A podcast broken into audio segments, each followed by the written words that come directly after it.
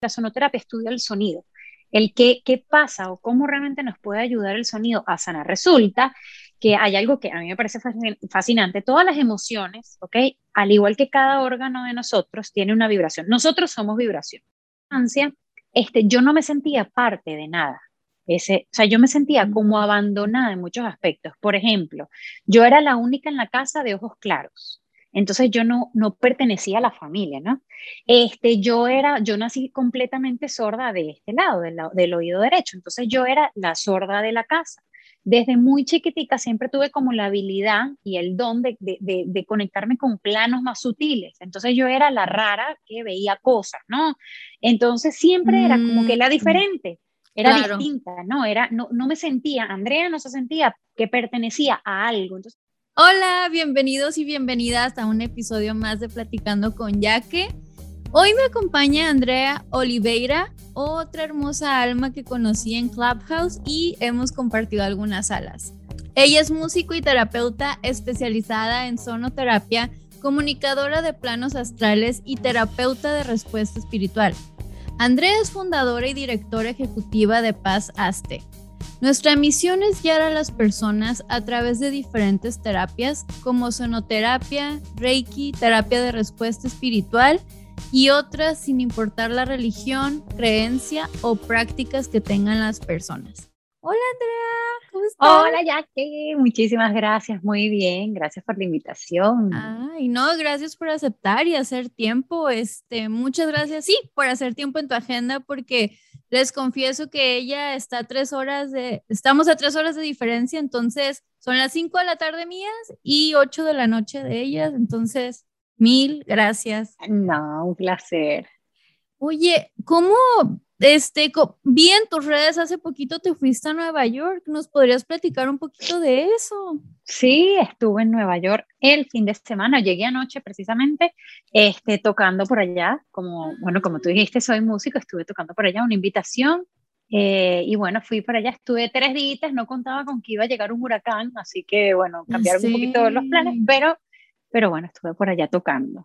Qué padre, qué padre. Oye, Andrea, y pues bueno, la verdad soy súper curiosa y me encantaría conocer un poquito de tu infancia, algún dato curioso que te gustaría compartir. Sé que creciste en Venezuela, pero actualmente estás radicando en la ciudad de Miami.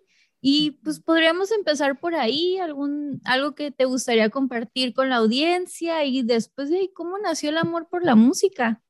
Es así, me parece. Ese es un bonito punto de partida. Pues sí, soy de Venezuela, crecí en Venezuela, soy música desde otras vidas, como siempre digo, porque realmente la música viene en mi ADN, vengo de una familia de músicos y estudio música desde que tengo cuatro añitos. Mis, mis papás eran profesores de música, entonces, bueno, para mí toda la vida ha estado envuelta en la música. Eh, me gradué en Venezuela como, este, como músico, después me vine más o menos en el 2004, me vine a los Estados Unidos y ahorita estoy, vivo en Orlando, me mudé hace poco, bueno, hace unos años de Miami para acá, vivo en Orlando y trabajo, bueno, sigo trabajando como, como músico, toco, soy miembro activo en varias orquestas del sur de la Florida y también hago terapias, también hago terapias, entonces, bueno, uní como que mis dos pasiones, las terapias, que las encontré realmente después de un episodio este, en mi vida, más o menos hace como 14 años, empecé a estudiar muchas cosas por una situación que había, tenido. Y entonces ahí encontré esa pasión, ¿no? Empecé a, estudiar para, sanarme yo, para ver cómo me podían ayudar todas esas, esas terapias y después entendí que realmente mi misión estaba ahí. Y después lo que hice fue unir esas dos pasiones, la música y las terapias. Entonces ahorita es, es eso lo que hago. Me encanta, me encanta. Wow, ay, qué bonito. Oye, y para, ¿nos podrías explicar qué es la sonoterapia? ¿En qué consiste para todos aquellos que no tenemos, para tener un mejor entendimiento? Mira, la sonoterapia es una herramienta, así como existen muchísimas, ¿verdad? Una herramienta para sanar, pero realmente la sonoterapia estudia el sonido, el qué, qué pasa o cómo realmente nos puede ayudar el sonido a sanar. Resulta que hay algo que a mí me parece fascinante. Todas las emociones, ¿ok? Al igual que cada órgano de nosotros, tiene una vibración. Nosotros somos vibración, ¿ok? Pero cada uno de nuestros órganos y de nuestras emociones tienen una vibración. Entonces, por resonancia, cuando yo emito una vibración, vamos a suponer, el riñón ¿verdad? Tiene una vibración específica. Entonces, vamos a suponer que esta es la vibración. En, hay en algún momento de, nuestro, de nuestra vida que a lo mejor el riñón pues empieza a tener un déficit y entonces empieza a vibrar como en una vibración no, no para él, no apta. Cuando yo emito su vibración original, él como que recuerda y dice, epa, eso es conmigo. Y entonces automáticamente por resonancia el riñón dice, ah, me tengo que equilibrar nuevamente. Entonces realmente la sonoterapia funciona a través de esa vibración, haciéndole recordar a nuestros órganos, ¿verdad? O a esas emociones cuál es la vibración ideal. Entonces yo estudio el sonido como ya te contaba, tengo toda la vida eh, siendo músico. Eh, después que entendí realmente, porque de paso estudié musicoterapia, trabajo con, con niños este, a través de la musicoterapia, encontré esta pasión por la sonoterapia, empecé a estudiar el sonido para ver realmente cómo era que sanaba el sonido. Y efectivamente sana así. O sea, la sonoterapia nos ayuda a equilibrarnos, ¿ok? En muchos ámbitos, bien sea por dolencias que tenemos, por algún padecimiento o una, una emoción también. A lo mejor, por ejemplo, nos sentimos tristes, esa emoción no debería estar vibrando ahí, entonces vamos a equilibrarlo, eh, la vamos equilibrando por resonancia y hacemos que la persona pueda elevar su nivel energético o empiece a sanar a través del sonido. ¿Qué personas crees que se pueden beneficiar de la, de la sonoterapia? Mira, realmente todas las personas, porque estas son herramientas, como yo lo llamo, este, son herramientas para todos, ¿ok? Yo, por ejemplo, yo hago una terapia que es única, porque yo manejo lo que es la terapia de respuesta espiritual, que la terapia de respuesta espiritual es una herramienta que, que utilizamos para comunicarnos con el alma. Todo, todos en nosotros, en nuestro cuerpo, el cuerpo realmente es, como siempre lo digo en mis redes, es un mensajero del alma, ¿no? El cuerpo nos, nos ayuda y nos manda un mensaje que él siente que nosotros tenemos que prestarle atención. Entonces, por ejemplo, es como ese, ese angelito que te dice, epa, aquí, entonces ay, me duele un poquito este hombro y uno, ay, pero ¿por qué será? Bueno, cada parte de nuestro cuerpo tiene, ¿verdad? Una, una, una función específica. Entonces, el alma a través del cuerpo nos va mandando un, un mensajito. Entonces, yo trabajo con una herramienta que se llama la terapia de respuesta espiritual, que realmente es como ver ¿ok? Comunicarse con tu alma para ver qué es lo que ya que en estos momentos necesita prestar atención. ¿Y qué pasa a través de eso? Por eso digo que esta es una herramienta para todos, porque todos realmente tenemos algo que sanar, tenemos algo que ver, tenemos algo que prestarle atención en, en, todo momento, ¿no? Entonces, esta es una herramienta maravillosa porque a través de esta, de, esta, de esta terapia, que realmente es en conjunto con la sonoterapia, lo que yo hago, yo investigo a través de gráficos y cosas qué es lo que está pasando, por ejemplo, en la vida ya que, que realmente ahorita necesita prestar atención y con la sonoterapia complemento lo que el alma me está diciendo con esta terapia que necesitamos sanar. Entonces, realmente esto es una herramienta para todas las personas que sientan que quieren, ¿verdad?, mejorar algo en su vida. Y bueno, casi siempre todos estamos como en esa búsqueda, o, ojalá empecemos todos en esa búsqueda de, de volvernos cada vez mejor personas, sanar todas las, las, relaciones que tenemos que sanar, todos esos aspectos de la vida, que realmente pues llega un momento en el donde decimos, no, oye, yo siento que quiero solucionar esta situación con esto o este problema que puede ser desde una dolencia o puede ser una relación con mi mamá, puede ser una expareja, puede ser este, un tema, por ejemplo, el por qué nunca consigo eh, un compañero o porque este, ¿qué pasa detrás del sobrepeso? El sobrepeso también es otro mensaje, otro, otro mensaje que nos da el cuerpo. O sea, son mm. muchísimos los temas que podemos tratar con esta herramienta. Entonces realmente es una herramienta maravillosa para todo aquel que desee y que sienta ya como esa inquietud de querer sanar. Es una, una herramienta para todo el que esté buscando, porque realmente es eso. Me encanta, como ahorita mencionaste, todos en algún punto estamos buscando crecer. Yo tengo apenas hace algunos años que me perdoné por muchas cosas, ¿no? Porque durante mis 20, este, solo lo único que hacía era juzgarme y compararme con las personas alrededor de mí. Y, y el día que cumplí 30 dije, ya, como que empecé a leer, empecé a leer. Ay, no, adelante. Tú sabes que precisamente, justamente antes de sentarme a hablar contigo, dije, bueno, de qué pudiésemos como, sabes, algo que, que, nos ayude realmente a todos, porque es muy bonito como realmente todos nos podemos ver identificados, ¿no? Con la historia de, de cada uno de nosotros, ¿no?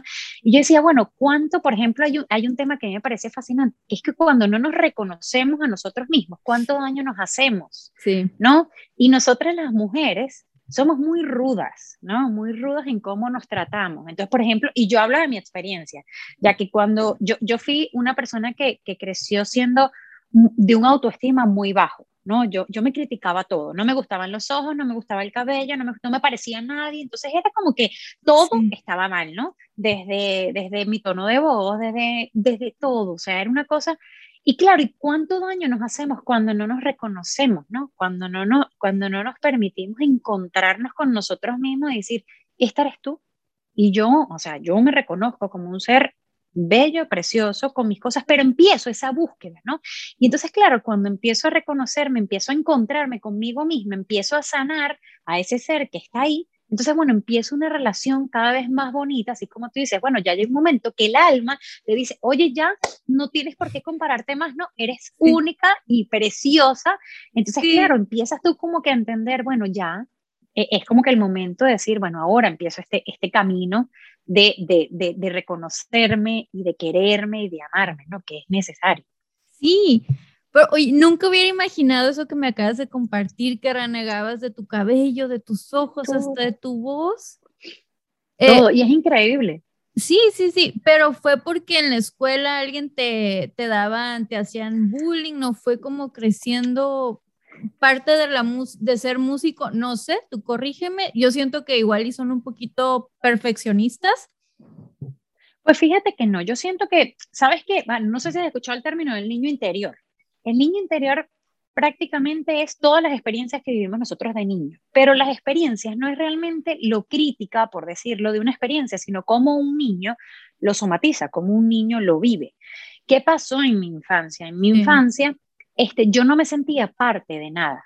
Ese, o sea, yo me sentía como abandonada en muchos aspectos. Por ejemplo, yo era la única en la casa de ojos claros. Entonces yo no, no pertenecía a la familia, ¿no? Este, yo era, yo nací completamente sorda de este lado, del, del oído derecho. Entonces yo era la sorda de la casa desde muy chiquitica siempre tuve como la habilidad y el don de, de, conectarme con planos más sutiles. Entonces yo era la rara que veía cosas, ¿no? Entonces siempre era como que la mm. diferente, era distinta, ¿no? Era, no, no me sentía, Andrea no se sentía que pertenecía a algo. Entonces, claro, ¿qué pasó ahí? Que yo misma ¿no? Iba creando todas esas cosas, entonces me iba sintiendo diferente, sentía que nadie me amaba, que no era querida, que no era escuchada, yo misma no me tragaba las cosas que sentía porque sentía, ¿verdad? Esa, esa Andrea pequeña que no iba a ser escuchada nunca, ¿no? Entonces, claro, eh, ahí en esa, en esa pequeña Andrea se, se, se condicionaron muchísimas cosas, ¿no? Entonces, por eso digo que este camino, el de reconocerse, este, es un camino eso de mirar hacia adentro y darnos la oportunidad de ver qué pasó en la infancia, principalmente, que yo reconozco que, bueno, que es, realmente una etapa crucial, ¿no? Para el ser humano. Entonces, claro, ¿qué pasó ahí? ¿Qué, qué, qué vacíos hubo, ¿no? Que, que, yo creé, ¿no? Y que para mí, obviamente, estaban, estaban en el entorno, pero yo, pues, pues obviamente, este, eran parte de mí. Y era, es reconocer eso. Entonces, claro, Andrea creció sin sentirse parte de nada. Entonces, yo siempre era como que súper em, alejada de la gente. siempre, aislando. Siempre, me iba aislando porque obviamente sentía que eso, que no pertenecía a nada. Cuando entendí que realmente había un abandono, ¿no? Había una, unas heridas en mí, que todos tenemos, ¿no? Todos tenemos una herida de abandono, de, de, de, todo, ¿no? Porque realmente no quiere decir que hayamos tenido una, una niñez mala, sino como decía, ¿no? Es como ese niño somatiza esa experiencia. Entonces, claro, todos tenemos una, unas heridas en nuestros niños y vamos creciendo con eso, lo vamos arrastrando hasta que llega un momento, ¿verdad? Que, como yo digo, el alma como que ya nos, como nos mueve, nos mueve un poco más duro como para, para ayudarnos a nosotros a despertarnos y decir, epa, hay que prestar atención a esto, que me estaba mostrando esto, ¿ok? Y empezamos ahí ese, ese caminar. Ay, qué bonito, qué bonito lo que dices. Mira, no sé, yo, yo lo que te puedo decir que traigo de la infancia es que fui una niña muy callada. Yo aguantaba, no sé, veo a mis sobrinos, a los hijos y, e hijas de mis amigas y las admiro porque si les pasa algo así de cuatro años van y lo dicen o cualquier cosa, oye, no, tú no. Y admiro eso porque yo era así como, ah, ok. O sea, me, me aguantaba, me quedaba callada. ¿Y qué pasa? Voy creciendo y cada vez es más difícil usar mi voz, cada vez es más difícil decir lo que pienso. Y luego dices, ¿sabes qué? O sea, sí escojo mis batallas, pero hay batallas que no tienen que ser batallas, sino solo decir lo que, lo que pienso y me he metido en situaciones bueno, estoy trabajando en eso, me, me, me metí en situaciones donde de incomodidad, ¿no? Por no decir lo que pensaba. Por, claro. Claro, es que sabes que no quiero lastimar a la otra persona, entonces está bien, yo voy a decir que sí. Este, no, no, no, no, y ahorita estoy aprendiendo. Completamente. Y sabes que lo más bonito de esto es entender que realmente la comunicación es vital. ¿no? La comunicación es un proceso que realmente todos tenemos que aprender este, a, amarla, porque realmente es necesario nosotros expresarnos desde el amor, ¿no? Porque una cosa es desde, desde dónde nos expresamos, ¿no? Desde la herida, de la rabia o desde el realmente expresar lo que, lo que, lo que sentimos. Pero de chiquiticos muchas veces, porque seguramente o escuchaste o algo. Entonces, claro, uno, ¿verdad? Tiende a quedarse callado porque es mejor. A lo mejor Mira, puede ser, es, tan sublime eh, esa etapa de, de, la infancia que a lo mejor un comentario como, ahorita no puedes hablar, ¿verdad? A lo mejor mamá diciendo, ya que ahorita no vamos a hablar, ¡boom! ¿Verdad? Me condiciona. Y ya tú dices, ¿sabes qué? No se puede hablar. O sea, es eso, es, e, e, es lo delicado, ¿no? De esos primeros años, que realmente un comentario que puede ser ni siquiera dañino, ¿no? Porque a lo mejor mamá o papá no lo hacen de una forma consciente para que hiera, pero bueno, el niño, ¿verdad? Lo toma de esa forma y entonces crece, ¿verdad? Sin poder expresarlo, ¿no? O mamá y papá están hablando, ahorita no se habla, ya no se habla. Entonces, claro, es automáticamente, entonces uno pues pone ese chip, ¿no? Y entonces uno crece así. ¿Y qué pasa a lo largo de la vida? Que, que realmente el cuerpo, ¿no? El alma necesita expresarse de alguna manera. Pero cuando el ser no se expresa, el cuerpo lo somatiza y empiezan a venir dolencias, mm. molestias, enfermedades, sobrepeso, eh, acné, empiezan a salir millones de cosas, pero la gente a veces nos cuesta entender que el cuerpo lo que está haciendo es hablando lo que muchas veces nosotros no hemos podido expresar.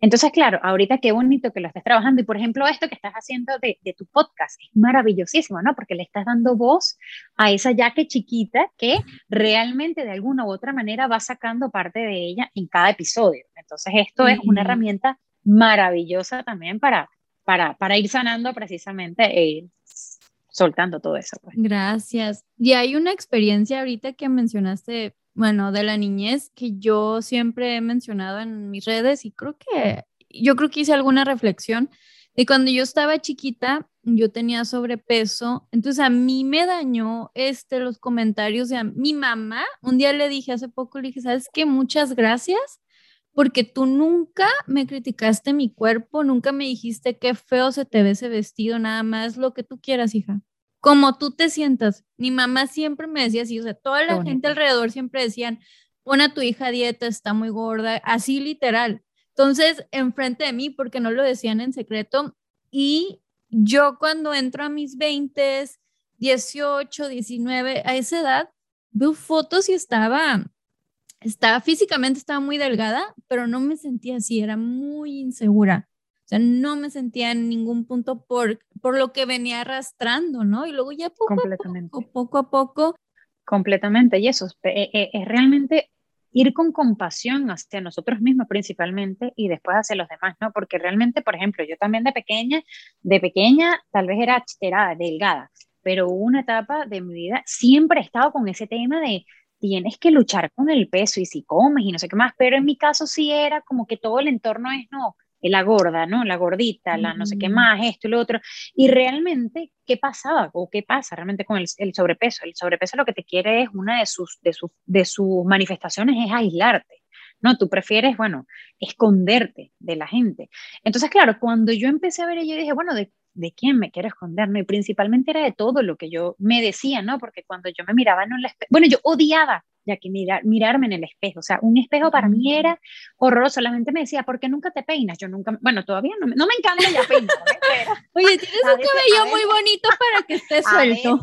no, a veces hay que hacerlo, pero no me gustaba peinarme. Y era por el hecho de mirarme en el espejo. No, no mm. me gustaba mirarme en el espejo, no, no reconocía quién estaba ahí. Entonces, claro, para mí era todo un trabajón tener que verme en el espejo porque yo decía, no me reconozco. Y claro, y algo importantísimo también era ver que llegó un momento en mi vida donde empecé a tener un peso mejor pero nunca me había sentido tan bien porque realmente no es cuestión de peso, no es cuestión de amor hacia uno, exacto, es cuestión de tú decir, no hay un número ideal, no, que tienes porque mides tanto, pesa, no, no es un número, ¿entiendes? No, no somos eso, somos, es algo más, es cuando tú dices, sabes que me siento en paz con esto porque empiezo ya a amarme y empiezo a transformar aquello que no quiera, ¿no? Y hay un ejercicio maravilloso que a mí, realmente cuando yo empecé todo este camino, yo me negaba, ¿no? Ese, ese, había una resistencia increíble a, a querer trabajarlo, pero un día eh, de manos de una, de, de, una persona maravillosísima, yo creo en Los Ángeles y yo siento que para mí ella fue un ángel maravilloso que puso Dios en mi camino, ella me dijo, Andrea, mírate en el espejo, pero mírate, mírate con compasión, sin estrés, empieza a mirarte y a ver realmente qué ves, qué quieres cambiar, qué puedes cambiar y qué tienes que aceptar. Entonces, bueno, yo empecé poco a poco. Las tres primeras veces lo único que hacía era llorar y llorar y llorar. Le invito a quien lo quiera hacer que lo haga. Y me miraba en el espejo y cada vez iba con, con más sutileza a mirar a ese ser maravilloso que estaba en el espejo que yo no quería ver, ¿no? Y empecé a hacer una amistad, ¿no? Empecé a hacer una amistad conmigo, a reconocerme y a decir, bueno, estos son mis ojos, pero son mis ojos, son hermosos, o sea, y a veces, a veces me obligaba, ¿no? A veces me obligaba a decir, eres hermosa, y por dentro tal vez no lo sentía, pero yo decía, yo sabía, ¿no? pero poco, a poco, yo iba, claro, yo iba a, a, entender que había mucho dolor, mucha soledad en Andrea y muchas, muchas cosas que yo necesitaba volver a, a, a encontrarme. Entonces, claro, poco a poco fui queriéndome más, aceptándome y fui cambiando las cosas, ¿no? Bueno, no me gusta esto, entonces empecé a hacer un ejercicio, no me gusta aquello, o no sé, el pe, y empecé, ¿sabes? A hacer esas paces conmigo, empecé a ocuparme de esa Andrea también, chiquita, que para mí es un proceso fundamental en todo, todo este proceso de, de conocerte, y ahí fue donde empecé realmente a, quererme, ¿no? Entonces yo siento que algo muy importante es ir con compasión, porque así como tú dices, ¿quién iba a pensar que no te gustaban tus ojos? Pues no. Y la gente venía y me decía, ¿qué ojos? Y yo, no, los ojos fue lo primero que me vieron. ¿Qué pelo? Yo, no, el pelo. Y claro, uno no sabe, uno no sabe qué está batallando el otro, ¿no? Y entonces, claro, uno va así, así como hay, hay muchas veces este, que la gente dice, ay, mi hija, ¿y cuándo vas a empezar a hacer dieta? y tú realmente no sabes si estás metida en una depresión, si la gente está, qué está viviendo el otro, el otro ser, como para tú ir tan rudo y tan sin tacto a decirle algo que hiere. Entonces, claro, e, es, aprender a ir, eh, ir con cuidado, ¿no? Y tratar de, de, acercarnos a los demás con más cariño y con más compasión, porque, porque e, eso va a ser una diferencia. Normalicemos preguntar, oye, ¿estás bien? ¿Cómo va tu día? ¿Estás qué está pasando en tu vida en, lugar de preguntar o decir, te ves muy bien, bajaste de peso y esos comentarios que, nos, como dices, no sabemos por lo que está pasando las personas, entonces dejar esos comentarios a un lado y mejor tratar de conocer a las personas. Ok, y después de que descubres esto, me encanta tu historia, después de que, ok, poco a poco estás sanando, poco a poco, pues te, te estás amando, de ahí cómo nace el amor por, por la terapia. Alguien te dijo o tú las hiciste y dijiste, ¿sabes qué? Yo, yo también quiero ser. Este, realmente, realmente esto viene después. Te cuento ahora cómo llego a, a verme, ¿no? Fíjate, yo vivía aquí en Estados Unidos este, y tenía una vida relativamente bien, o sea, trabajaba, tenía mucho trabajo, me iba muy bien, estaba feliz, este, pero yo iba como en, en, en automático, ¿no? Trabajo, trabajo, trabajo, trabajo, trabajo, trabajo. Era, era, literalmente tenía vida social, no sé qué más, pero era, era en automático. Y trabajaba en un sitio hermoso, pero nunca me detenía a mirar el mar, nunca me detenía a mirar el cielo, simplemente iba en automático, ¿no? Mi trabajo, mi casa, mis cosas, mi tal, la pareja, lo esto, lo otro, siempre era puntuales, ¿no? A todo. Y un día este, como yo te decía, de chiquitica yo siempre he tenido esa conexión, pero yo automáticamente tuve que, o me, me, sentí como obligada a apartarme, ¿no? De eso, porque yo dije, bueno, eso no está bien visto para la sociedad o lo que sea, yo con mis creencias mm. limitantes, dejé eso a un lado y me dediqué a, obviamente, mi pasión también, que era la música, era profesora de música, pero bueno, me dediqué como una, una forma de, bueno, tengo que trabajar, aquí estoy, doy mis clases, era realmente es algo que disfruto muchísimo, pero solamente me dedicaba a eso. Y entonces iba en automático haciendo toda mi vida. Y un día estaba precisamente en el trabajo y tuve, realmente fue un accidente, mm, digamos, tonto, porque me caí por unas escaleras, algo normal, pero me partí todo. O sea, ay, te escucho, a ver, te escucho, a ver. No, perdón, se me olvidó. Me puse en mute porque el vecino empezó con su ruido y dije, no, ya. Ah, pues no, no importa, ok. Pero no es tonto caerte de las escaleras. Pero digo, no fue, ¿sabes? La gente dice, bueno, tuviste un accidente de tránsito. No, yo me resbalé del primer escalón y me caí. Pero me caí fue que, claro, yo con la misma, como me daba tanta pena, me paré, me fui, me monté en mi carro, me fui para mi casa y a los dos días no me movía. No me podía mover, no me podía mover, tenía todo el brazo morado. Para hacerlo un poco más corto, eh, tenía fracturas de todo. Me, me, me, partí la clavícula, me partí muchísimas cosas, el coxis, el sacro X. Me tuve que ir a Venezuela porque yo en ese momento no tenía seguro aquí y me voy a Venezuela porque un médico me dice, mira, es preferible que vayas y allá te va a salir muchísimo mejor económicamente. Anda y te haces un examen. Bueno, la cuestión es que llego a Venezuela y me dicen, mira, hay, hay, que operarte porque tienes este, el coxis fracturado. Y realmente los dolores eran horribles, la clavícula ya había pegado mal, ya no se puede hacer más nada, pero bueno, ellos me operan y yo me regreso como al mes después de la operación, me regreso para los Estados Unidos otra vez a mi vida y veo que no me muevo, no me puedo mover bien, em, empiezo a, a, ver cada vez algo peor en el cuerpo, más dolores, más lo otro. Y entonces, bueno, decido regresar a Venezuela pensando que había algo mal en mi, en mi operación de la columna. Pero cuando me voy a Venezuela, eh, em, decido, me tengo que mudar a Venezuela porque entro en cama. Entro en cama de no poder ni caminar ni nada, entro en cama y decido, bueno, me tengo que ir a Venezuela porque como, como trabajo. O sea, ¿cómo hago? Me voy a Venezuela en teoría uno o dos meses para chequearme a ver qué pasa. En esto pasan varios meses.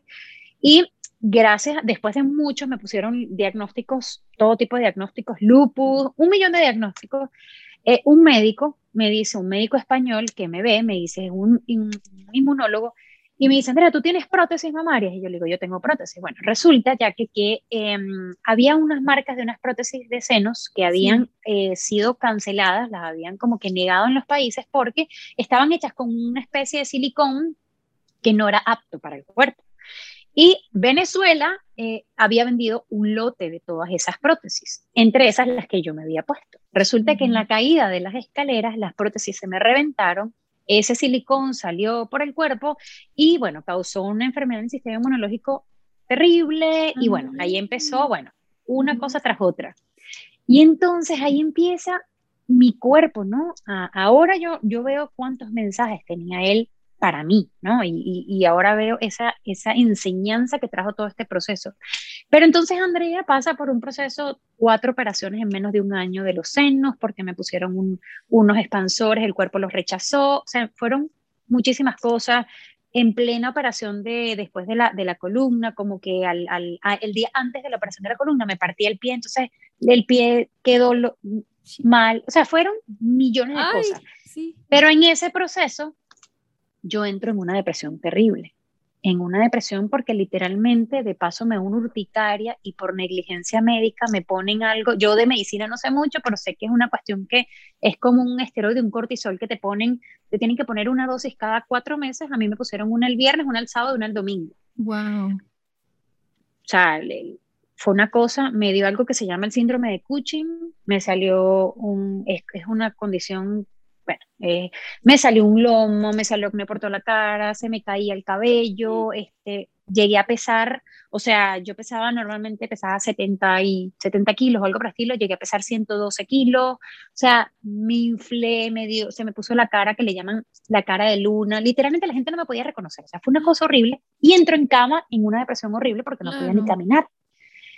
Ahí, cuando yo me veo, ya después de mucho eh, yo en, esta depresión que entro, realmente fue la época, por decir, más oscura, ¿no? Y ahí, eh, una noche, después de que, como te digo, pasé por un proceso súper fuerte, ¿no? Eh, de mucha oscuridad, de mucha, de mucho rabia, dolor, incomprensión, ¿no? Yo decía, ¿por qué? O sea, ¿por qué? Si yo nunca he hecho nada malo, si yo siempre he sido una persona buena y ayudaba a todo el mundo, entonces era ese pero porque a mí, ¿no? Y, entonces me juzgaba y juzgaba todo lo que he hecho en la vida y, y esa rabia también, ¿no? Con Dios, con lo que creía, y pero ¿por qué tal? Y entonces una noche, eh, que yo siento que, bueno, a mí me daban unas pastillas para el dolor y muchas cosas que me hacían delirar, entonces yo veía chinos caminando por los techos y tal, entonces era como que el único momento bueno o chévere de mi día. Pero entonces una noche yo me, eh, siempre me tomaba mis pastillas, mi cuestión para mis dolores, mi broma. Una mañana yo me levanto y veo un libro, una libreta que yo había comprado hace muchos años aquí en Estados Unidos y digo, oye, ¿qué hace esa libreta aquí?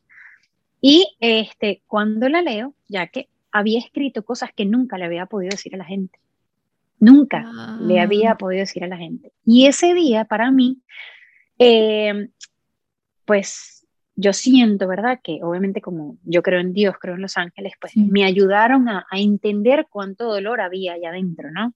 qué era lo que Andrea estaba, por qué tanto, tantas turbulencias había en ese momento en mi vida. Y para mí ese día fue así como yo lo vi el día más, más oscuro, la noche anterior fue la noche más oscura porque ya incluso yo tenía un plan, ¿no? Porque ya yo decía, yo no, no sigo más, ya, ya no puedo más. Sea, ya, ya no doy más y para mí había un plan, no, porque yo decía, bueno, si esto no se acaba así, bueno, lo acabo yo. Y esa mañana me levanto y leo eso y mi alma reconoció ¿sabes? Es, esa herida, ¿no? Ese dolor, todo eso que estaba ahí. Y para mí ese día fue como yo decir, ok, ¿qué hago, no? Y ahí entendí que la única que podía hacer algo por mí era yo. Gracias a Dios, a los ángeles, a todo, pues lo pude ver. Y entonces ahí es cuando empiezo. Fíjate, yo tenía dos años que no salía de casa, tenía dos años en ah, cama. Sí, entonces yo este, tenía que venir a Estados Unidos porque yo era residente en esos momentos y, ¿sabes? Tienes que estar entrando y tal. Entonces yo venía literalmente acompañada con enfermeros, con lo que sea, en silla de ruedas porque no podía caminar, los dolores eran... Y ya tenía dos años en cama y ese día yo recuerdo bajar a la casa, yo estaba en casa de mi papá, y agarrar todas las pastillas y botarlas en la poseta, ¿no? Y todo el mundo como que, ¿qué, estás haciendo? No, porque claro, para ellos era, imagínate, ¿no? Sí. Este, yo dije, yo voy a poner, ¿sabes? Yo voy a, voy a, voy a sanar. Eh, como a los tres días voy a un sitio, por primera vez salía de la casa y voy a un sitio a acompañar a una amiga que quiero muchísimo y había una conferencia de biodescodificación. Y la persona que está hablando, que no, que el cuerpo te da mensajes, y el cuerpo te dice, y yo digo, Dios mío, ¿qué será eso? Pero yo dije, estoy aquí, la vine a acompañar, me voy a meter. sí, sí, sí. Bueno, pues yo siento, el universo tenía ese día planificado para mí, para yo poder escuchar y aprender realmente que mi cuerpo me estaba dando un mensaje. Entonces, ahí digo, ya va, vamos a, entre mi dolor, mi rabia y todo, empiezo como que a, a, decir, epa, esto me resonó, ¿no? Esto, esto sonó conmigo, yo creo que esto puede ser. Y empiezo ahí a, investigar, ¿no? ¿Qué pasaba en Andrea? ¿Qué era toda esa información que estaba viniendo y que por algún lado, pues ahora estaba prestando la atención? Y es ahí cuando empiezo realmente a, a ver, ¿no? Reconozco que necesito ayuda, porque antes, por ejemplo, era típico, no, si vas a un psicólogo es porque estás loco, ¿no? Entonces, yo siempre había sentido como esa pasión hacia, hacia, hacia la gente que realmente estudia para poder este, ayudarnos a, transitar un proceso, pero bueno, no era como que no, no estaba bien visto tal vez, o era como, no sé, para mí no era normal, pero en ese momento digo, mira, yo reconozco que necesito ayuda y empiezo a ir a, empiezo a buscar esa ayuda y así como empieza a llegar esa ayuda, me empieza a llegar información, empieza a llegar muchas cosas y entonces, claro, ahí es cuando me abro a decir, epa, yo voy a, formarme en todo esto para ayudarme a mí, y empiezo a salir de ahí reconociéndome a mí como, como eso, como un ser que tenía mucho vacío, mucho dolor, mucho esto, y empiezo a formarme en todas estas eh, herramientas para ayudarme, pero ahí reconozco que realmente ahora Andrea, sabes, después de, después de que yo entendí que realmente esas herramientas las puse a prueba conmigo y, y, me ayudaron a sanarme, ¿no? Y, y, lo sigo haciendo, pues porque siento que esto es un camino de siempre estarse descubriendo entendí que realmente eh, podía poner ese, ese don al servicio del universo para poder ayudar a muchísimas personas a transitar tal vez de alguna u otra manera este, su camino. Qué bonito. Te felicito porque, claro, este, una cosa, ¿no? También que no hay un tiempo para descubrir o para, hay gente que se ha quedado en sus experiencias por más de 10 años y o después de 20 años deciden ay, o sea, despiertan y dicen, ¿sabes qué es cosa mía? Yo me debo de ayudar.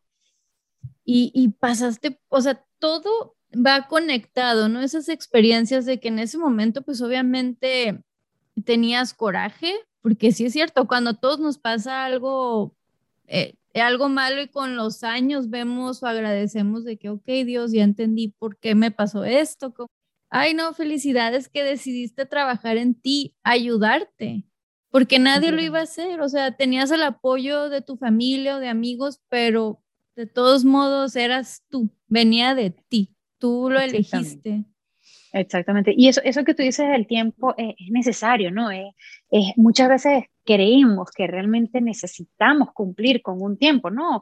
Eh, tienes que tener hijos antes de los 30, porque después de los 30 ya se te pasó el tiempo. Tienes que casarte antes de los 27, porque si no, después nadie te va a querer, ya no vas a ser tan bonito y vas a tener... Entonces también tienes que tener, no te has uh. comprado una casa todavía, ya tienes 35 y no te has comprado la casa y los niños. Y entonces uno va como que, ay, no todavía, sí, todavía no has empezado a cuestionarte tu despertar este, espiritual. Y yo, mira, hay una frase bellísima que dice que, que yo lo veo, está, está asociada a ese despertar espiritual, ¿no?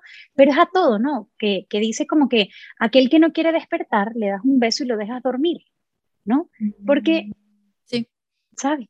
Cada uno tiene un tiempo, tiene un proceso, tiene, tiene, tiene que ser capaz de poder ver. Tú no puedes obligar a la gente a ver algo. Como por ejemplo en mi caso, yo recuerdo, mira, mi hermana, que nosotras somos muy unidas, mi hermana siempre me decía, gorda, párate, tú puedes, dale, tienes fuerza, gorda, aquí estamos, te ayudamos. Y yo literalmente en mi depresión, en mi cama, ahí yo decía, yo lo que quiero es ya, yo no, yo no quiero más nada.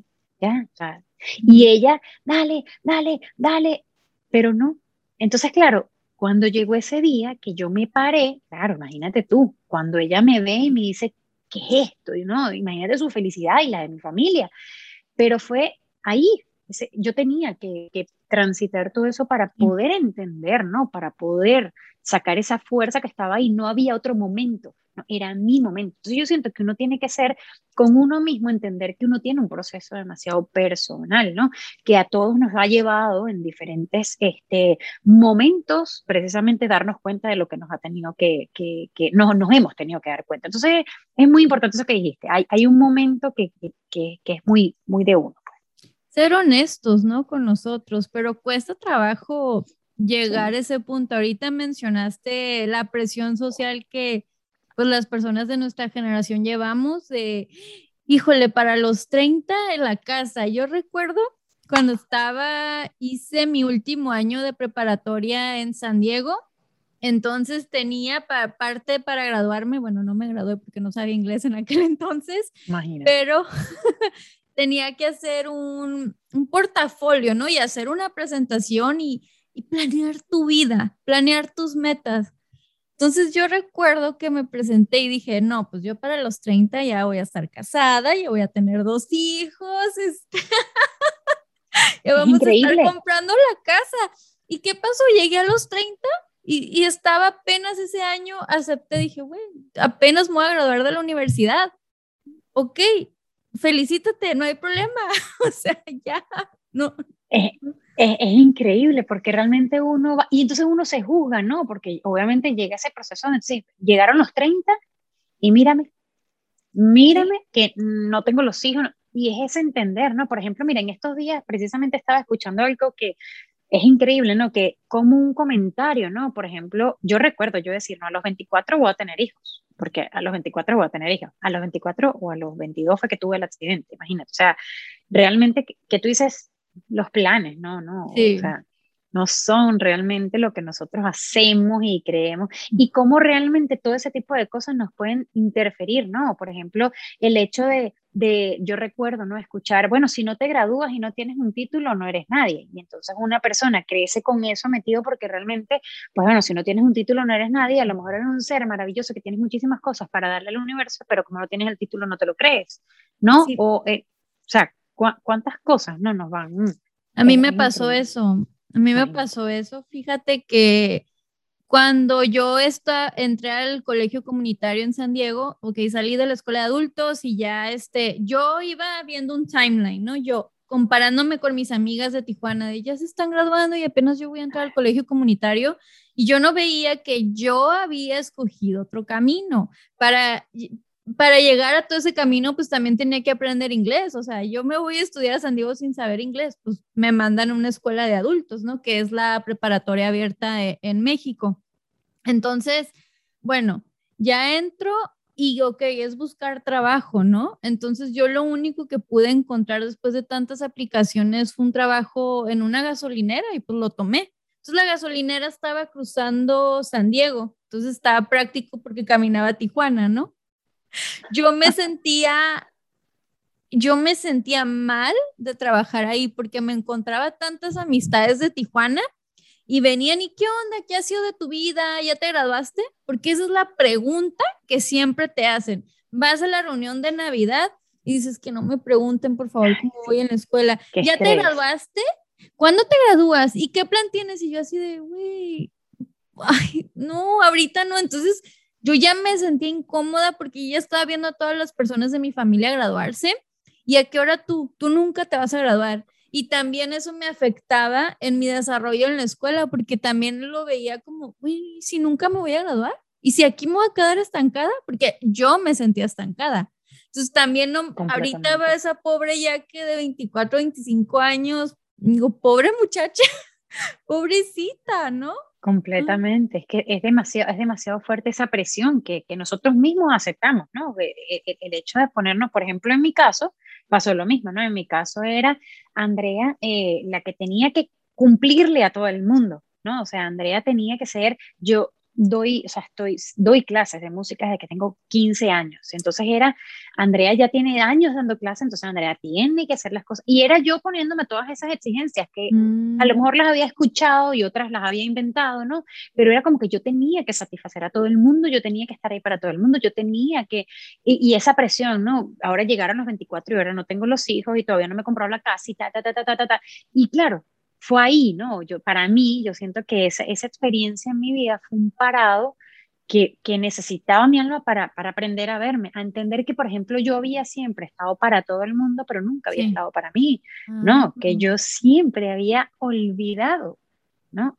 Mirarme. Andrea la llamaban a las 3 de la mañana, mira, me puedes venir a buscar, sí, mira, me puedes comprar cosas, sí, mira, pero yo nunca decía, bueno, ¿sabes qué? Hoy me voy a tomar un día de spa, hoy me voy a ir sola para la playa, no, porque es que fulanito me necesita, el otro tengo que hacer, entonces también tengo que ir a la playa. Todo lo, todo lo tenía que resolver, ¿no? Entonces para mí era, tengo que resolver, tengo que ayudar, tengo que estar para todo el mundo, pero nunca estaba Andrea para Andrea. No, entonces cuando... Andrea, y perdón, ¿no crees que haciendo eso era una excusa para ti para no ponerte atención? Es que obviamente no me atendía.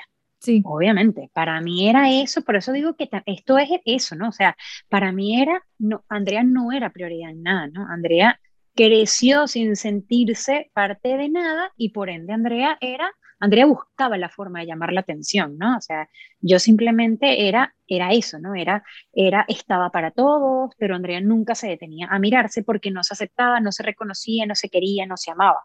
Entonces, ahí yo siento que todo ese proceso vino de una forma que obviamente hoy la veo así como tú dices, miro atrás y digo, bueno, gracias porque realmente qué experiencia, ¿no? Todo, porque, y así te lo hice, hice fue un resumen, ¿no? Porque pasaron muchísimas cosas más, pero digo... Ay, tú cuéntanos lo que nos quieras compartir, porque todo esto es aprendizaje para todos nosotros. No, esto fue, de verdad fueron tantas cosas que, por ejemplo, hubo, hubo un momento que yo recuerdo entre ese, ese ese, ese, sentir, ¿no? Bueno, ahora qué pasa, ahora, y bueno, ahora sí ya está mejorando la cuestión. Entonces, bueno, era yo poner de mi parte cuando yo decido, fíjate, este, decido, bueno, decir, ya, ahora sí puedo empezar, empiezo yo a buscar ayuda, formarme, tal, y digo, bueno, estoy prestándole más atención a todo ese tipo de cosas. Un día digo, bueno, ¿sabes qué? Ahora sí quiero tener bebés sea, ya, ahora sí, lista. ya me siento bien. Me habían dicho que no iba a poder tener bebé, que no iba a poder amamantar por todas las operaciones que me habían hecho los senos y todo el daño del silicón,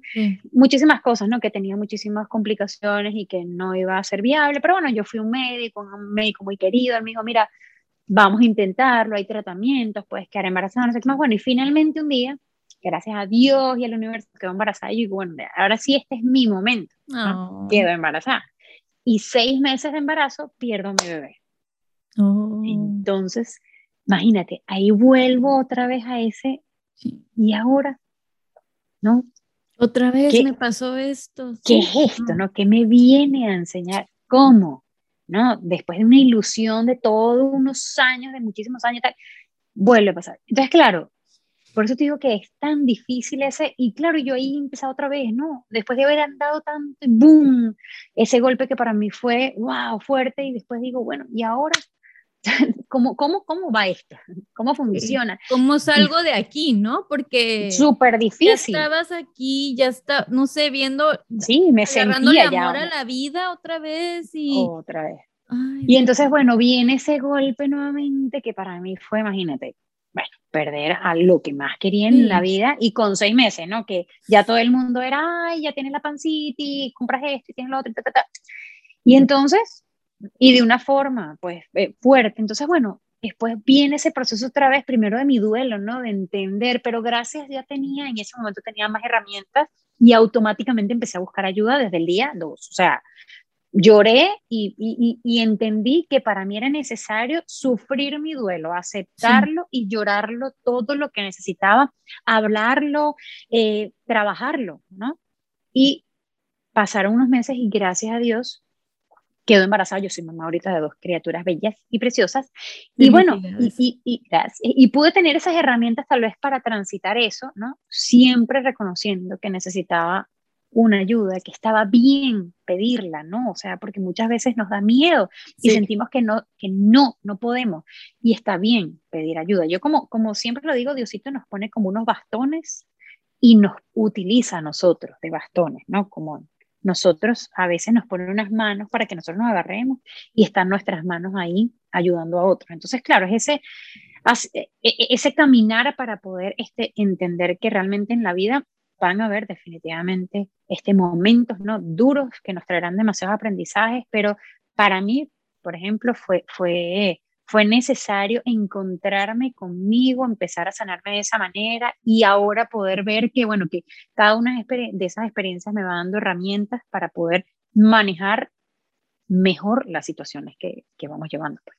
Sí, qué bonito todo lo que compartes. Ay, no, no, no. Este, y pasando, pasando a otro tema, ¿nos podrías explicar en qué consiste el Reiki? Porque yo todavía medio he leído un poquito, pero me siento muy ignorante en el tema aún y mejor pues escucharlo de una experta. Pues fíjate, básicamente el Reiki es otra, otra terapia alternativa en donde usamos la energía universal y la canalizamos a través de nuestras manos. Entonces nosotros, esa es una herramienta maravillosa también para trabajar dolencias, para alinear los chakras, que los chakras son puntos este, o ruedas energéticas que tenemos en el cuerpo. Y entonces lo que hacemos, utilizamos una, se llama así la energía universal, ¿verdad? Del Reiki, y a través de unos símbolos que hacemos con las manos este, y una frase que repetimos, pues vamos este, ayudando a la gente, tal vez como una imposición de manos, ¿verdad? Que a lo mejor es como fácil de, eh, de imaginar, mientras la persona está este, acostado, incluso se puede hacer a distancia, uno va canalizando esa, esa energía para ayudar a sanar dolencias o cosas que tengamos que sanar a través de esa energía del Reiki. Son muchas las herramientas este, que, que por ejemplo, yo he ido manejando porque, como te digo, pues lo hice primero para, para ayudarme a mí y después dije, esto realmente eh, es, es, es, bueno, ¿no? Eh, ayuda, sana, eh, mejora, nos, no, nos nutre, no, no, no, nos, no, sí, nos impulsa. Entonces, claro, son muchísimas las cosas que realmente uno puede acceder y gracias ahorita a la tecnología tenemos como más opción de conocerlas este, y que están ahí a la disposición y realmente son muy bonitas para todo el que, el que sienta que realmente, ¿sabes?, le llame o sienta que necesita sanar algo. Y también, bueno, creo, no sé, tú me dirás, es importante que las personas que quieren, que van a buscar este, una terapia es porque ellos quieren, ¿no? No porque el vecino se los recomendó y que ellos se sientan listos, ¿no? Porque luego, si dicen, ay, pues no funcionó, pero estabas listo, te abriste a, a eso, no sé qué opinas tú de eso. Tú sabes que una de las primeras veces que yo fui a una terapia, hace, estaba en este proceso hace muchos años, este, yo recuerdo haber pedido una, una terapia para otra persona. Y entonces la, la psicoterapeuta me dijo, yo doy la terapia si la persona llama, ¿no? Y yo al principio como que no lo entendía. Yo decía, bueno, pero si le estoy, le voy a hacer el favor y tal. Pero después entendí precisamente eso. Cuando tú sientes, no es que tú tienes que saber de la terapia, no, pero hay, hay una curiosidad, ¿no? Que te nace, que tú dices, conchale, yo quisiera tal vez probar, ya ahí, ese es un llamado para mí, que el alma te está diciendo, presta atención, esto es para ti, te va a gustar, te va a ayudar, te va a sanarte. Entonces, claro, este, es necesario, es, bonito que cada quien, como decíamos, no, no podemos ayudar a los demás a ver como yo te diga, no, ya que tienes que hacerte la sesión porque te va a ayudar a esta... No, pero a lo mejor ese no es tu momento, ¿entiendes? A, a lo mejor no es para ti ahorita en estos momentos esto y a lo mejor te, te llama más la atención hacer otro tipo de cosas, porque realmente todo está bien, ¿ok? O sea, todos esos llamados que necesita, que sentimos, que, que, nuestra alma dice, ay, no, ¿sabes qué me gusta a mí?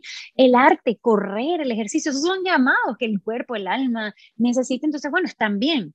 Pero hay veces que en la vida que nosotros sentimos ese conchale, sabes que a mí sí me gustaría probar lo que es eso del Reiki. Entonces ya ahí hay un, hay un, como un cosquilleo que te dice, epa, préstame atención. Para mí, ese es el alma diciéndote, epa, sabes, es por aquí, y entonces ahí es cuando realmente va a tener más sentido, ¿ok? Y yo creo que también es necesario pues abrirnos a, a, a, experimentarlo porque muchas veces estamos como que con, con ese miedo, ¿no? ¿Será que esto funciona? ¿Será que no? ¿Será que...? Y es ese experimentar y bueno, y, y, ver si realmente funciona porque, porque es algo muy particular, pues, pero... Sí, y ver lo que nos funciona a nosotros, porque a veces creo que tenemos curiosidad de conocer algo y le comentamos a las personas, más bien no dejar que los comentarios o del vecino nos afecten, ¿no? Mm, ¿Qué es eso? Yo no creo en eso, que no sé qué. Y entonces ya em, uno empieza como, ay, no, bueno, igual y Juan el vecino tiene razón, no debería hacer eso, o sea, ¿quién me creo? Soy raro, soy rara, ¿no? Pero de verdad seguir ese llamado, si algo nos está, si aquí nos lo está diciendo, buscar eso, ¿no? Completamente. Y fíjate tú, lo que dices es la importancia de cuánta importancia le damos a lo que dice el otro, ¿no? Al qué dirán, ¿no? Mm. Y ahí vuelvo yo a verme, ¿no? En, en, en, eso. Por ejemplo, en mi caso, em, yo recuerdo, ¿no? Siempre decirme mi familia o mi mamá, el comentario, oye, siempre hay alguien viéndote, siempre hay alguien mirando, cuidado con lo que haces porque todo el tiempo te están viendo que va a pensar fulanito si haces tal cosa. Y hoy en día, como adulto, a veces me he visto queriendo hacer algo bien, ¿no? Digo, bueno, voy a, voy a hablar de tal cosa y después digo, siento miedo. Y ahí reconozco que está esa Andrea pequeña escuchando a mamá decir, hay alguien viéndote, no hables y no digas porque qué va a pensar fulanito. Y entonces muchas veces, ¿sabes? Dejo de hacer las cosas porque lo que está pensando el otro o lo que vaya a pensar el otro y apago la voz ¿no? de mi alma porque digo no. Entonces, claro, eso es importantísimo, escucharse uno, porque realmente está la respuesta, ¿no? En qué realmente me provoca. Prueba, a lo mejor no, pero a lo mejor sí. A lo mejor, a yo me imagino, a lo mejor para ti, el día que dijiste voy a hacer un podcast, te cuestionaste, te lo preguntaste, dijiste, comenzaste cinco mil veces y tal, hasta que un día dijiste, bueno, ya, ahora sí lo hago porque realmente está ahí, ¿no? Y entonces está el alma como que empujándote, pero está el miedo echándote para atrás. Y el alma te vuelve a empujar y el miedo otra vez te echa para atrás. Y tú estás como que en ese sí voy, sí voy, no voy, sí voy, no voy. Hasta que un día, bueno, dices, ¿sabes qué? ¡Boom! Aquí voy. Y mira tú, qué maravilla, ¿no? Que gracias ¿sabes que, cuál es el peor tumbasueños o el, lo, lo que más tumba los planes de las personas?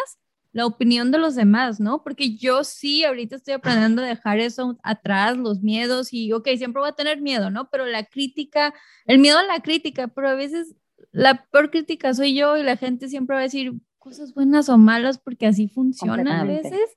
Así. Pero por, e, por escuchar a las personas hemos dejado de, de hacer o si tenías tantas ganas, ¿no? Cuando eres adolescente y a veces escuchas tanto a las amiguitas, ¿no? Y que se van de compras o están midiendo ropa, yo creo, para alguna fiesta, no sé, se me vino solamente, y te pones un suéter de un color este fosforescente, ¿no? Porque a ti te gusta, pero si te hacen un comentario como te vas a poner ay, esto y dices, ay, no, ¿verdad?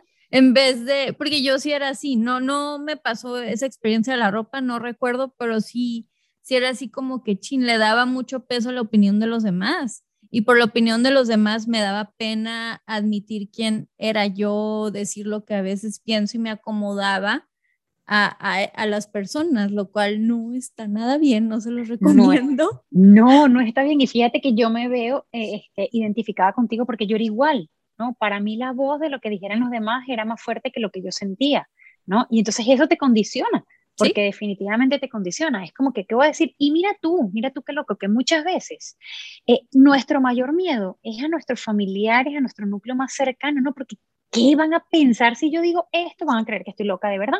Entonces, claro, es ese miedo y es ese tratar con amor de entender que lo que digan los demás, esos son truenos, ¿ok? Está lloviendo aquí durísimo. Eh, ah. eso que dicen los demás, pues no, ¿sabes? No, no debería prelar en lo que tú sientes, en lo que tú deseas y, y eres. Entonces, claro, ahí podemos saltar al principio cuando decía la importancia de reconocerse uno, porque cuando ya tú estás claro o empiezas pues a reconocerte, tú dices, bueno, sí, está bien, pero este es el suéter que me gusta y me siento bien con él y quiero ir a esta fiesta con este suéter. Así en todos los aspectos de la vida. Pero bueno, sería, e, e, es como es ese llamado a reconocerse y aceptarse como es uno, que es perfecto como es, este, para poder bajarle el volumen a la voz de los demás. Sí, sí, sí, tienes toda la razón. Y antes y después de una terapia, ¿cómo limpias tu energía? Bueno, me imagino que sí limpias tu energía porque, por ejemplo, si yo voy a, hacemos una terapia virtual, pues yo te estoy transmitiendo mi energía de alguna manera negativa, pues por decirlo así, o sea, ¿qué haces para que no se quede contigo? Pues fíjate, yo, yo siempre, eh, eso es una pregunta muy chévere porque muchas veces la gente lo hace. En una terapia, eh, muchas veces esa energía obviamente se transmite. Por ejemplo, si tú vienes con dolor de cabeza, automáticamente yo puedo sentir ese dolor de cabeza o me puedo sentir esa, esa energía tuya, la puedo sentir yo. Pero en mi caso, yo siempre me como digo, me protejo, ¿no? Yo digo, bueno, que me encomiendo a mis ángeles y siempre digo, bueno, que esté protegida, que, ¿sabes? Porque, porque yo también me resguardo, ¿no? Y yo me imagino con unos escudos protectores que hago que no, nada que, que, me vaya a interferir pueda penetrar, ¿no? En mí. Pero independientemente, al finalizar una terapia, obviamente antes de la terapia siempre pregunto, ¿debo trabajar? ¿Puedo trabajar para esta persona? ¿Me conviene y tal? Porque también es como mm. pedir ese permiso, ¿no? Puedo trabajar contigo para poder este, llevar a cabo esto de una forma beneficiosa, ¿no? Para todas las personas. Al finalizar la terapia también es bueno, por ejemplo, en mi caso, eh, yo me baño, tomo mucha agua, me conecto, salgo a caminar, yo paso todo el día prácticamente descalza, si estoy aquí en la casa, entonces salgo a caminar en la grama, siempre busco maneras pues de estar como que drenando, exactamente, drenando y, y, de limpiarme, si me puedo bañar, pues obviamente me voy a bañar, como frutos secos o, o cosas que yo sienta que me puedan pues este, nutrir, ¿ok? Un poco más para volver a elevar mi energía y e independientemente siempre pido pues a mi yo superior, a lo que yo crea, ¿verdad? Que eh, el nombre es más ese sentir, ¿no? Hay gente que no le llama Dios, sino le llama universo, energía, lo que sea. Le pido pues que eleve mi nivel energético lo más alto que se pueda porque así yo automáticamente pues puedo y me imagino, ¿no? Y visualizo ese, ese escudo protector mucho más grande para que no pueda este, precisamente interferir en mí la energía de la otra persona, porque si no, no tendría sentido, no sería súper agotador el hecho, obviamente siempre va a haber un intercambio energético, pero así como yo pido y solicito que tu energía se suba y esté mejor, este, para que tú puedas estar mejor, pues bueno, yo también solicito que yo esté protegida para que no pueda interferirme esa baja este, energía de ser así. Claro, y wow, interesante, me encanta. Sí. Y lecciones aprendidas, ya sea que nos te gustaría compartir, ya sea como música, como músico, como terapeuta, como mamá, como humano, como todo en esta vida. Pues principalmente yo siento que, que es un momento ahorita, ¿no? Digamos, eh, hablando de hoy, es un momento muy bonito para nosotros aprender a querer. Yo siento que, que si todos trabajamos en nosotros, logramos hacer una tribu mucho más bonita para, para ayudar a sanar todo lo que tenemos que sanar. Yo siento que si tú te encargas de ti, yo me encargo de mí y todos vamos sanando automáticamente esa energía y ese amor que, que el mundo y el universo necesita, va cada vez a estar más en aumento porque, porque vamos a ir sanando colectivamente. A, cada uno a nuestra forma, pero vamos a hacer un colectivo que es lo que el mundo necesita. Entonces, para mí, tal vez un consejo sería este, que nos escuchemos, que nos escuchemos, que aprendamos a vernos, que nos miremos en el espejo y nos reconozcamos, ¿no? Que, que digamos, bueno, ¿quién eres? Te quiero, te... abrazarse ya que no estamos, no, no, no, nos enseñaron a querernos, ¿no? O por ejemplo, a mí, tal vez, ¿sabes? El abrazarse de verdad, decir, ¿sabes qué?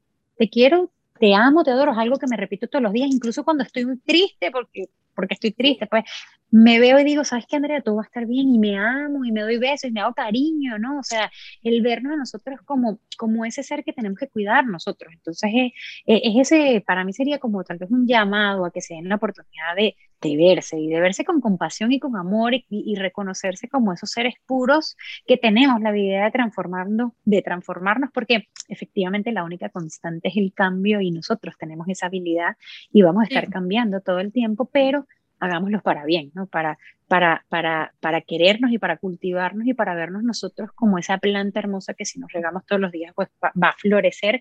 Y, este, y para mí sería eso. Y como mamá, pues, pues como mamá sería eh, un, un, llamado también a, a, esos padres, ¿verdad? Que, que estamos pues formando criaturas este, bellas, a que entendamos que si nosotros, pues otra vez, nos, nos, nos cuidamos y nos sanamos, podemos formar seres sanos, ¿no?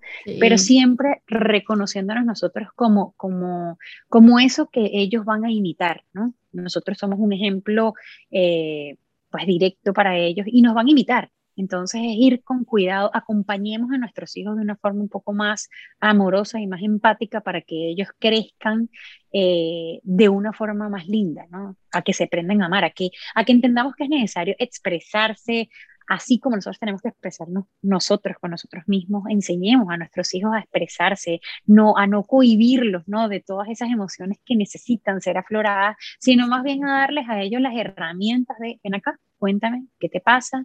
Eh, háblame, ¿no? ¿Cómo te sientes? Lo que hablamos al principio, ¿no? Tuviste un buen día, no, no jugar, ¿no? No ir directo, wow, te veo bravo, estás molesto, ¿qué te pasó? no, sino más bien es ese, ese ser empáticos con ellos, ¿no? Como papás, entender que tenemos. Y nosotros tenemos las herramientas tal vez para ir, así como tú dices, buscando por dónde nos los podemos meter, pero yo siento que eso sería, pues, el, el entender que nosotros estamos aquí para acompañarlos a ellos y que hace una gran diferencia el acompañarnos desde el amor a, ellos chiquiticos o adolescentes, lo que sea, este, para transitar la vida de una forma mucho más amorosa. Sí, y es que los niños, este, como dicen por ahí, tú le, le podrías decir este, a tus hijos, ay, no hagas esto, pero tú lo haces. Entonces, los niños crecen con el ejemplo, no con lo que tú les digas. Y si, claro, por, o cuando te dicen, típico ejemplo, ¿no? Como, ay, no contestes el teléfono, dile a tu tío que no estoy.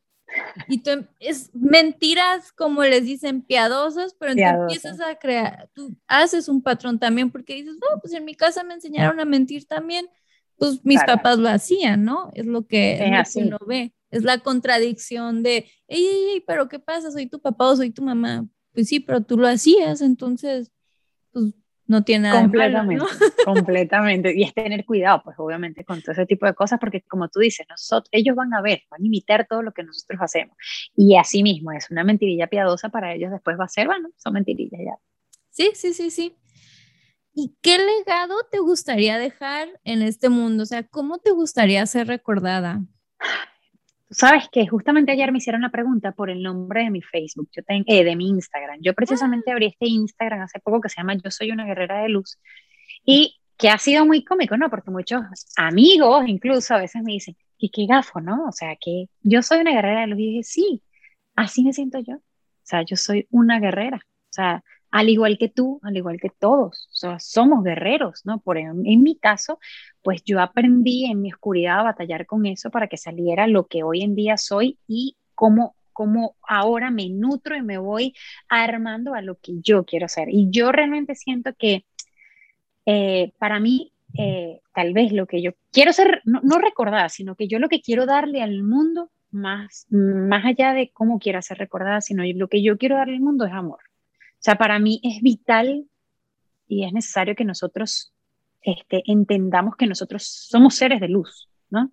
Y que nosotros, a medida que vamos sanando, nos vamos volviendo, nos vamos llenando de más luz, vamos permitiendo que esa luz salga y nos vamos volviendo más amorosos y de esa forma vamos siendo seres más, más, vamos siendo magia para el universo. Entonces, para mí, eh, como mi mamá siempre me dice, tú vas repartiendo amor por ahí, pues así soy feliz. Yo reconozco que tengo días donde no estoy tan bien y me trato con amor y cariño completamente, somos humanos, pero me enfoco y, pongo mi, mi, atención en sanarme, en amarme, para poder dar mucho amor al mundo porque siento que es lo que necesita. Sí, la verdad. y ahorita mencionaste que cuando has estado triste, pues también te abrazas y te das amor, pero ¿qué haces en esos días? Este, si tienes ganas de llorar, lo haces o te pones a ver una película. Yo lloro, ¿ok? Yo soy, como el otro día lo decía, yo soy intensa en todas mis emociones y me permito vivirlas, ya que cuando tengo ganas de llorar, incluso si puedo poner una película para llorar más, lo hago. O sea, yo siento que tengo que drenar y dreno, pero cuando quiero reír me río a carcajadas y duro y doy, amo los abrazos y abrazos duros, sí que la gente se queje de, porque abrazo. Pero más allá de eso, es que, es que yo realmente me permito sentir. Y en los días donde estoy mal, me reconozco y digo, ¿sabes qué? Hoy estoy pasando un momento, pues, peor, me siento mal y me siento triste. Y, por ejemplo, a mí me encanta una herramienta hermosísima que trabajo que se llama la escritura terapéutica. Y la escritura terapéutica es una forma que tiene el alma también de, de drenar. Hay muchas personas que dicen, no, es que yo no me puedo expresar, yo no sé cómo hablar, yo no sé cómo decir las cosas. Escribe, escribe. Aquella persona que siente que a lo mejor no sabe cómo decirle. Quiere, mira, hay algo que quiere sanar con mamá, vamos a poner a mamá, y no sé cómo decirle las cosas a mamá, escríbele una carta y pon simplemente querida mamá y deja que el alma, el alma escriba. Después la borras, la botas, la quemas, lo que tú quieras. Quemarla es un buen, un buen ejercicio porque el fuego transmuta, entonces tú puedes visualizar cómo transmuta el fuego todos esos sentimientos y los, y lo, y los transforma, pero pero escribir, la escritura terapéutica, es, maravillosa porque realmente nosotros logramos expresar lo que tal vez no podemos decir con la voz, con nuestro puño y letra.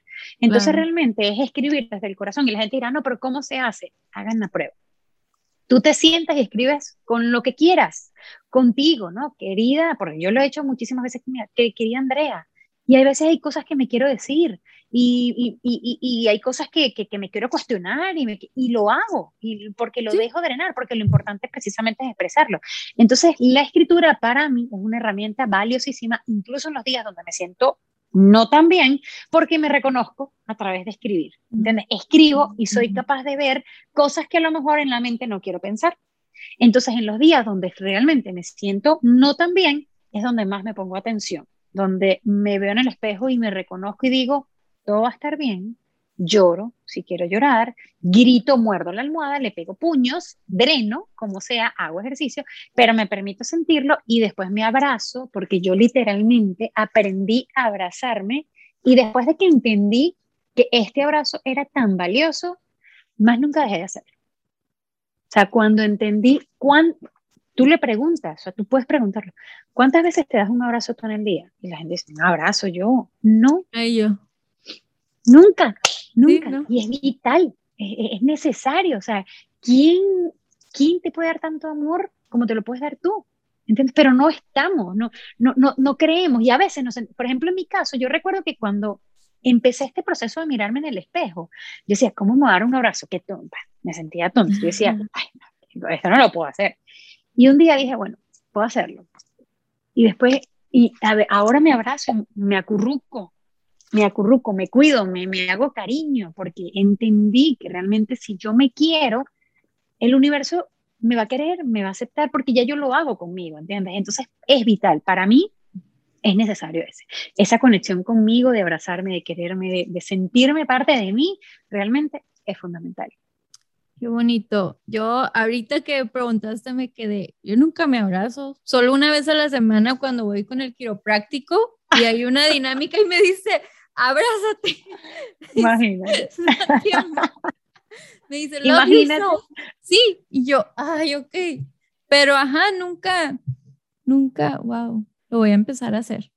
Lo voy a empezar a hacer. Es una invitación y después me vas a decir, realmente, es mirarse en el espejo y es, y es, verte. Y, hay días que a veces te tienes que obligar y está bien, es, está todo bien, todo va a estar bien. Y tú no lo crees, pero todo va a estar bien. Entonces, claro, es, es realmente, es estar ahí para nosotras, para cada uno de nosotros, ¿entiendes? Es, es realmente ser ese apoyo que necesitamos y también en los días donde estamos, donde más lo necesitamos, ¿no? Entonces ese cariño que nos damos es aprender a hacerlo, es aprender a reconocernos a nosotros como esos seres que somos maravillosos, pero que nosotras mismas nos nutrimos o nosotros mismos nos nutrimos y nos damos ese cariño que tanto anhelamos, ¿no? Bueno, pues yo misma me amo, me quiero y me apruebo de la forma en la que soy. Ay, me encanta. Y en todos estos años de carrera, en tu vida, ¿cuál ha sido el peor consejo que alguien te ha dado? ¿O peor comentario que alguien te ha dicho? Yo creo que lo que más daño, por ejemplo, para mí fue, fue como que más fuerte el decir eso. No, no digas lo que sientes, ¿no? No, no, tú mm. quédate callado, ¿sabes? No, simplemente no, ay, hazle caso omiso a eso, ¿no?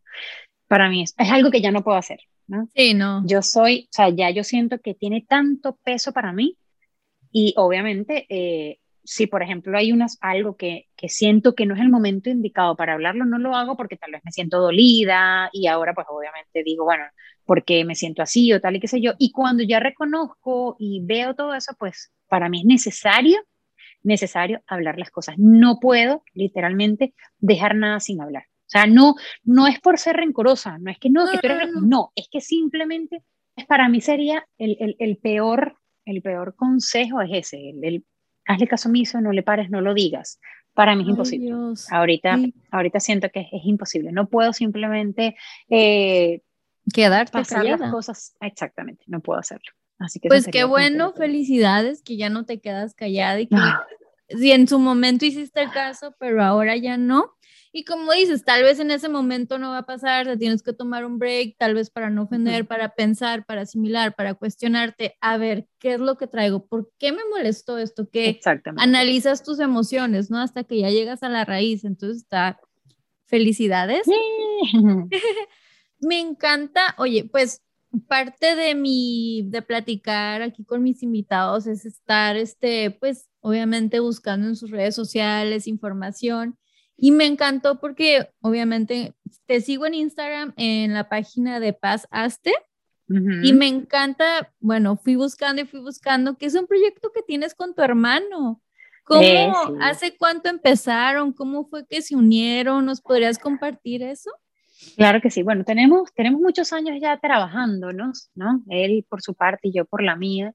Y precisamente, realmente el Instagram lo abrimos hace yo no sé, será, yo creo que van a ser dos años o algo por el estilo, pero teníamos ya mucho tiempo haciendo terapia juntos em, y él trabajándose, como te decía, por su parte, pues porque él ha vivido situaciones totalmente distintas a las mías, entonces él empezó realmente ese camino eh, eh, después de, de, bueno, de una ruptura, un divorcio y muchísimas cosas, y yo empecé, bueno, a través de mi, de, de mi, ¿cómo se llama? De mi accidente, entonces un día, eh, pues e, era muy cómico porque realmente hacíamos muchas sesiones y muchas terapias. Él es músico también, él es el mejor músico, ese sí es un musicazo. Lo vi también.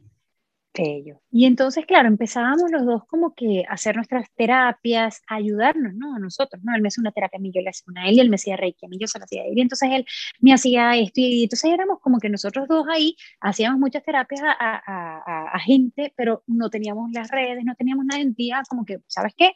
Hagámoslo. O sea, vamos a abrir un, un canal yo realmente reconozco que me cuesta un poco porque, porque se me olvida por completo, o sea, soy mala con el Instagram, entonces no, no pongo cosas muy constantes, pero ha sido un proyecto muy lindo, ha sido un proyecto demasiado hermoso porque realmente pues este, compartimos nuestra, nuestra pasión a través de eso y ha sido un proyecto muy bonito y hacerlo con él pues ha sido maravilloso, realmente maravilloso.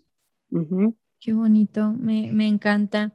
Y antes de concluir, ¿algún libro, película, audiolibro, canción que te gustaría recomendar? Hay, muchos, muchos, muchos. Por ejemplo, para mí, eh, mira, libros, me encanta leer, me encanta, me encanta leer. Tengo Conversaciones con Dios, que es un libro maravilloso. Eh, El hombre en busca del sentido, es un libro bellísimo. Eh, a ver, ¿cuál otro? El poder de la hora, es un libro que me encanta. Lo he escuchado mucho.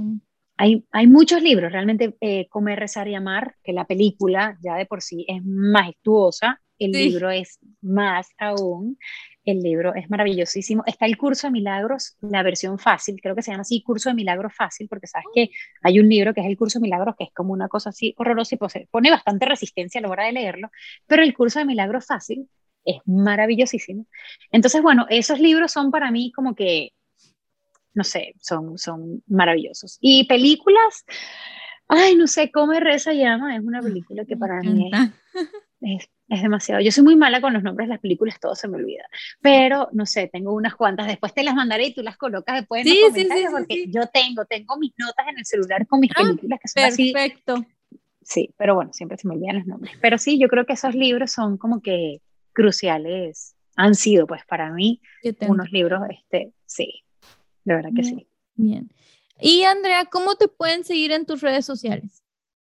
Bueno, en el Instagram de Pazaste, es así, P-A-Z-H-A-Z-T-E, Pazaste, y el Instagram nuevo es Yo Soy una Guerrera de Luz. En ese Instagram, eh, realmente es un Instagram, bueno, que está comenzando, pero bueno, ahí estoy compartiendo, este, voy poco a poco compartiendo, pues, mi transitar y algunas herramientas que pueda, este, a lo mejor servirles a, algunas de las personas que lo vean, pues. Sí, pues ya saben, si leen la descripción del episodio, aquí van a estar las recomendaciones de Andrea y sus redes sociales.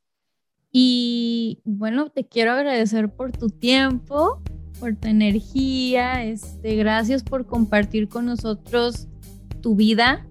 Eh, gracias por explicarnos qué es el Reiki, la sonoterapia, porque yo no tenía conocimiento y me encanta.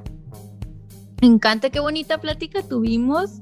Hermosa, ya que de verdad muchísimas gracias. Estoy feliz, feliz, feliz de verte, que ya por ahí nos hemos, nos hemos encontrado muchas veces y espero que en algún momento nos encontremos en persona. Sabes que aquí te estoy esperando en Orlando, cuando tengas chance, te estoy esperando por acá. Así que de verdad muchísimas gracias a ti. Y acá estamos en Los Ángeles, entonces ya ah. sabes, si vienes por acá por California, también nos encontramos. Te avisaré y nos tomamos un café. Sí, sí, sí, qué bonito. Imagínate platicar en persona. Eso sí, se, bueno, hablo mucho, ya viste, hablo mucho. entonces va a ser maravilloso. Me voy con tiempo entonces. o te vienes tú con tiempo. Me voy con tiempo también. Por favor. Ay, no, pues ya lo saben. Ella es Andrea. Síganla en sus redes. Síganla en sus redes. Este, qué bonita plática y les quiero agradecer a todos por escucharnos, por vernos. Espero que hayan disfrutado esta bonita charla. Esto es información que cura, compártanlo con sus, con, sus amigos, familiares, con ustedes, déjenos saber qué opinan, si han pasado por alguna experiencia como la de nosotras. Eh, yo siempre estoy al pendiente de los comentarios o de los mensajes en Instagram. Que tengan una excelente tarde, día o noche, no sé a la hora que nos estén escuchando, pero... Bye. Chao, chao.